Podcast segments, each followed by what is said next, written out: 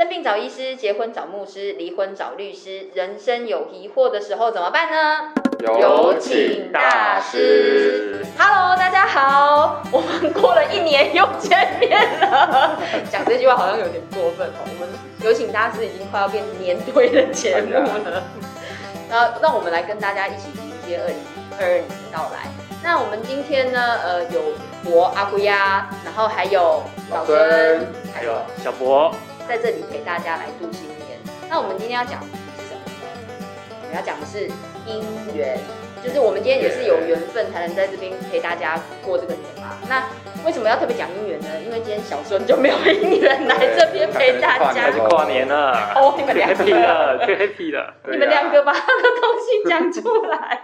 好，嘘，B，好，没有讲过。好，那老孙，我知道你是不是有什么疑惑想问？是的，我就是要来问姻缘，我要问小博姻缘。嗨，你应该去霞海城隍庙找月老，啊，你怎么找我问姻缘呢？对啊，小博又不是月月老，你应该求一条红这线这这我啊。这我没办法给你红线。哦，我其实也没希望了，没关系。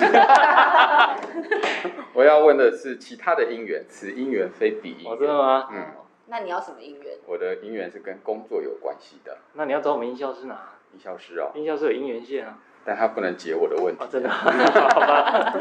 我们还是有一块症状歪楼来，小博。我要问的姻缘跟工作有关，是因为，嗯，我们有曾经有一个节目，嗯，那这个节目呢，找了一个名合作伙伴。这个名合作伙伴，因为其实这个节目的产生是因为主管他有一念心，觉得我们应该做这个节目，所以呢，我们就找了一群工作团队，也找了这个名合作伙伴来来加入。那也是因为主管的一一念心呢，这个节目要改版，所以就结束了。所以我们就同仁就通知这个名合作伙伴说，哦，我们未来这个节目呢就没有跟他合作的机会了。哇，一讲不得了，他就非常的生气，然后把我们生气了。嗯，然后把我们的同仁数落了一顿。那我就在想说，哎，这个节目一开始就是主管的一念心所产生出来，也是他的一念心就结束了。那我想要了解的是说，这样子的一个因因缘呐、在佛法的角度来看，因缘到底是什么样子的一个概念？因缘好，这个这个要插电吗？这个这个是不用插电的。对，那我相信姻缘哦，这这个不管你是不是佛教徒，都常听到。那尤其有时候你可能遇到一些事情，如果你身边有是佛教徒的朋友，或者他们啊，这个是姻缘啊。那到底怎么讲姻缘呢？对啊，很常听到这一句话。对，因为哎他为什么佛佛教徒他们把它挂在嘴边？那也是因为因缘说或所谓的缘起法哈，这个是佛教的佛法的特质哦，它更加有不一样的地方。那佛佛陀讲这么多就在讲这个，那怎么解呢？我们简单说哦，其实因缘你可以把它当成主因跟助缘来看。主因跟助缘。哦，就是有一个最主要的一个动力或能的那个出发点。助缘呢，就是去帮忙成就这个主意，为了围绕着它，然后让它变成是一个新的事物或现象的那一些成分或因素。所以，如果我们要简单去解释“因缘”这两个字，不外乎就是如此，就是有一个主因，然后有很多助缘，然后让它成为一个新的现象或新的事物这样子。对。哦，原来是这样，有主因跟助缘。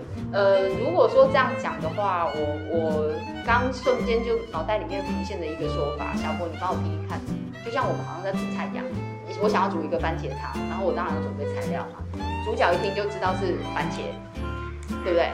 那如果我们说我准备了番茄，但我还有其他的像水啊，然后什么胡椒啦、胡椒盐啊，然后这些东西，然后甚至还有火嘛。那如果我把这些东西去剧组，它刚好剧组在一起，而且也呃时间什么的都技术都很好，所以它煮出了一锅番茄汤。但是我中间有任何一个条件改变的，可能水变少了，火开大了，我可能会变成吃番茄酱。那其实这个因缘的东西就是可以这样去去讲嘛。对，这这个比喻也蛮蛮生活化，其实也没错哦。你要煮同样是一个主角叫番茄，可是你看它可以变番茄汤、番茄酱，甚至是番茄炒蛋，因为一当中有一些因缘条件变化，嗯，所以可能同样主因，可是如果过程中一些条件变化，它就会成为不一样的现象。嗯，同样的哦，那这时候就回过头来讲，就是说奇怪，为什么我们很很难去察觉到？对啊因为，我们一般都只看到现象产生的时候，我们才会去哎发哎呀啊，怎么有这件事情发生了？哦，例如彩虹，彩虹我们常常都是看到它挂在那边，我们才发现哎呦彩虹好漂亮，开始拍。哦对，可是当它在形成的过程中，我们不会去注意到，不会我，们不会注意到。嗯其实我们身边的遭遇也是一样，都要有现象发生，才会去发现说，哎呦有这件事哎。哦哦，可是同样的，当它形成现象的时候，它其实背后条件还是不断在变化的。所以你看小彩虹一下子就消失了。嗯那同样的，我们周边的这些遭遇现象也是一样啊。所以呢，我们才会讲说，好不是永远的好，坏不是永远的坏，它因为它条件在变化。所以有很多的行程其实不是我们不是不是没有发生，只是我们没有去仔细去注意到对，我们不会去关它的，发生我们不会去注意到，我们都是等现象发生才会去我煮番茄汤的时候，我会去注意啦。但是当我不注意的时候，它就变酱，对可以这样讲吗？对，就是我们一般人都不会去仔细去观察这些因缘条件的变化，都要等到现象发生才会。哦但是你如果今天真的懂这个的话，比较不会去执着啦。原来如此哦。嗯那老孙，嗯我们在讲这个姻缘里面，我们可以请哪一位大师来帮我们解惑呢？好，让我来拜洽。拜托，大家想一下，我们的老孙现在正正在请神那个动作，我有赶赶快要来通天。好的，楼再歪一次我得到指示了哦，我得到指示了，好，这位是哪一位大师呢？是玄奘大师。哇塞，轰动国际的玄奘大师，一请就请到这么大尊的，哇，这大尊的哇，那个还有偷渡了，是不是？对对对对，就是一千两百多年前的一个偷渡客这样。大师被讲成对啊，他他又偷渡来，他是为了佛法偷渡，OK。先说明一下，这是一个神话故事。玄奘大师他到了印度北方的时候啊，因为北你知道那个西行嘛，就会遇到这个雪山啊，就山上有很多的冰雪。结果在某一处，他就发现那个地上有几丝头发，我买头发凶杀吗，凶杀案吗？蛮可怕的。然后他想说，嗯，不过大师总是跟人家不一样，他觉得，嗯，这里一定有一个得道的入定的高人在这边。我现在终于知道为什么我不是大师了，因为我看到的是密业命案现场。只是买尸案嘛。是的，所以呢，他就想说，嗯，我要把它挖出来看看。他就挖挖挖啊，真的挖出来有一个人修行人坐那边入定，然后眼睛闭着，然后是盘腿坐的。然后可是他要把他叫醒啊，所以就想办法敲警磬，把那个修行人叫醒了。那这修行人就觉得，哎，你是谁？你来闹我？我哪位不要吵是是是。那玄奘大师他就自己介绍了一下，他从唐朝过来的、啊，要去西天求取佛法、啊。修行人听到说佛法哪一尊佛啊？他说释迦牟尼佛啊。他说哈什么释迦牟尼佛？你是说释迦牟尼佛吗？他说对啊。再三确认，释迦牟尼佛没有错，确认过眼神的。玄奘大师就说，嗯，他的佛法已经传到这个东土来了，而且他已经涅槃一千多年。哇，这修行人一听不得了啊！原来他在这边等释迦牟尼佛等了一千多年，他还是错过了，所以他就想说太可惜了。那好吧，那就继续入定，等下一尊佛出世好了。还继续等啊，对等啊。那玄奘大师就很感叹的说：“他说你都已经修行到这样子了，再继续等下去，确定你不会再错过了。”然后他说：“你不如哈、现在就去投胎到唐朝，我要去西天求佛法。那你先去投胎，在那边等我，等我求到以后呢，我再回到唐朝去教你。那这个投胎到唐朝的修行人呢，就是窥基大师。对，这是个传说了，美丽的传说。后来这个修行人哦，他真的就真的去投胎，然后玄奘回来的时候，刚好他也十十七八岁，在某些因缘之下，就跟着这个跟他出家，他真的就成为他弟子了。对，然后就窥基大师，哦等于就是哇为法法相为师中的开宗祖师。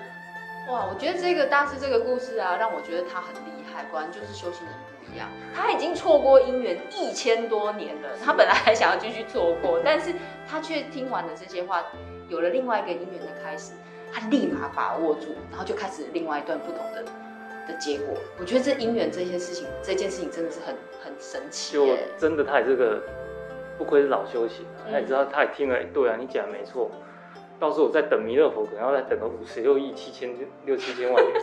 那到时候如果没有一个人像你这么好看，我被埋着，然后把我拉出来，就是像我们两个，就像我跟小博两个看到啊，命案现场报警。对然后报警，然后到时候可能又错过了，对不对？那哦他讲了没？那我不如把握姻缘，现在赶快学嘛。哦，所以有时候很多时候其实不是因缘未到，而是当别人在点我们，我们能不能有那个勇气去抓住当时的情况？所以把握姻缘其实是可以马上去改变事情的结果。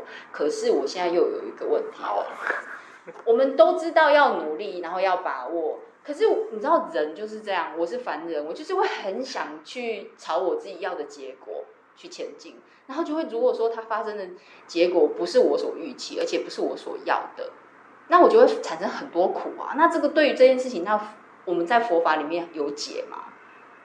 嗯我们会希望事情照自己的想法去演变。对会非常希望。譬如说，我今天要减肥，我每天运动，我就是希望我可以瘦五公斤。结果一个礼拜之后，我竟然又胖了一公斤。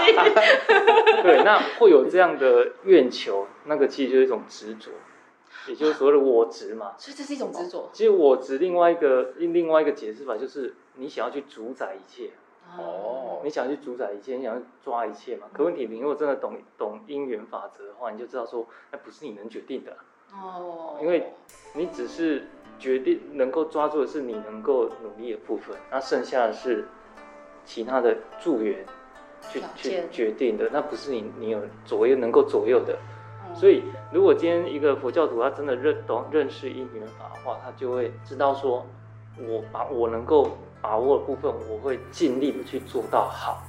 那剩下的就是交给所谓的你常听到他们说交给因缘决定吧，嗯因为他知道说他能够努力的部分他已经努力了。那所谓的尽其在我，就是我能够把握部分，我尽量去努力。那剩下的呢，就是看因缘到哪里就做到哪里。嗯哦，所以他不会去执着那个结果。嗯哦，那所以真的懂因缘法佛教徒，他知道说我要尽量去努力。那如果因缘最后结果不是他所想要的，他反而会更知道说要谦虚。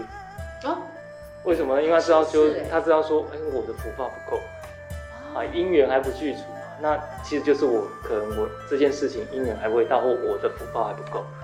福报不是说啊，你今天可以有很好物质享受生活，而是说另外一个福报好的的说法是，你今天想要做一件事情都能够成就。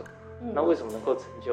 因为表示说会有很多人来帮那为什么很多人来帮你？因为你先成就了他人啊，你先帮了很多人，就是所谓的广结善缘嘛。所以今天当你想要去做一件事情的时候，他们回过头来也会帮助你啊。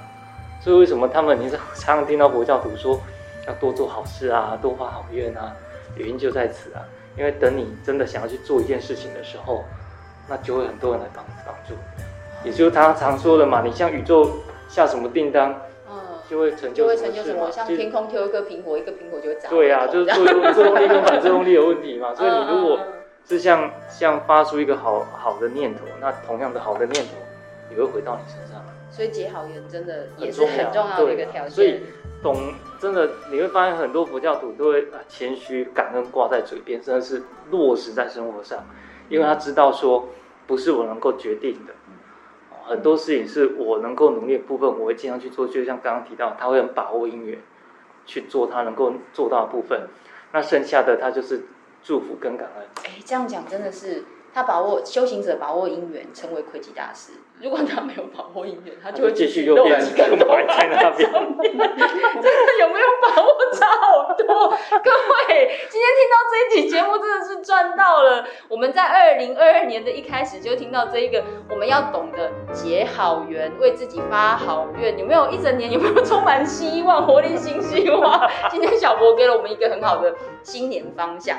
所以呢，今天节目非常谢谢大家的收听。如果啊，大家是对于我们这个叫姻缘 Part One，要是大家对 Part Part Two、Part Three 就是接着想要把它弄成是乡土连续剧的版本的话，也欢迎大家留下你们所想听的主题，然后或者是你生活当中有什么我们会尽力的去收集资料，甚至去请教更多位的大师们，然后来为大家解答。那记得在我们底下可以留言哦，也可以帮我们按赞哦。我们在脸书上也可以欢迎大家来写信或者是呃留讯息跟我们互动哦。那今天就在这边谢谢大家喽。那二零二二年新年快乐，拜拜，拜拜。